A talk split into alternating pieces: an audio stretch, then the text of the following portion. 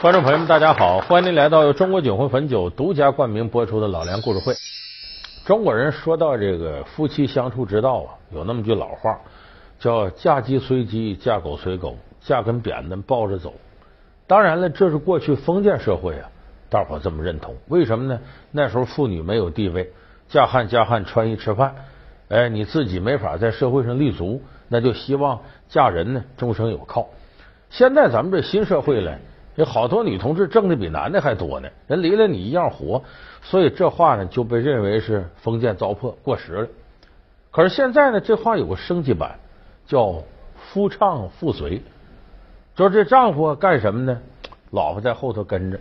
说白了就是俩人事业上啊串到一块了，生活有共同的目标，等于二人同心，其利断金，一起干点事儿。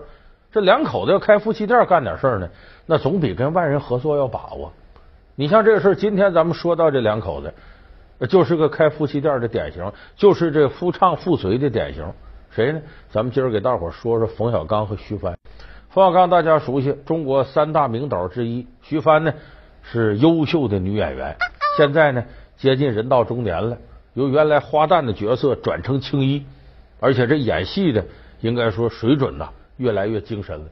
他俩当初走在一块儿的时候呢，很多人也不理解，说你看徐帆长得多漂亮。有的说我看徐帆一般，这我说我的体会啊。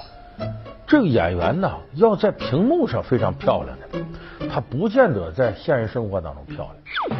要在荧屏上看着觉得一般的，有的在生活当中特漂亮。咱们这么说吧，你像徐帆，像陈红，就陈凯歌的夫人。这两个人在生活当中非常漂亮。你说周迅在电视上光彩照人，可是，在生活当中呢，显得小点又瘦又小的。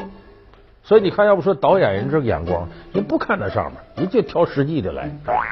其实徐帆在生活当中大美女，所以有人说，你看徐帆这么漂亮，冯小刚也长那样啊。你说这不一朵鲜花插到那啥上面了吗？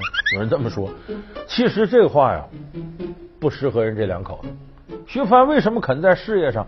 冯小刚的片子，徐帆经常去演去，甚至都成了这个冯女郎了。在这个事业上，在家庭上，徐帆对冯小刚的认同感是很强，谈不上崇拜吧，但有起码的这种认同感，愿意追随他干点事儿。当然，这个夫唱妇随呀，他不容易。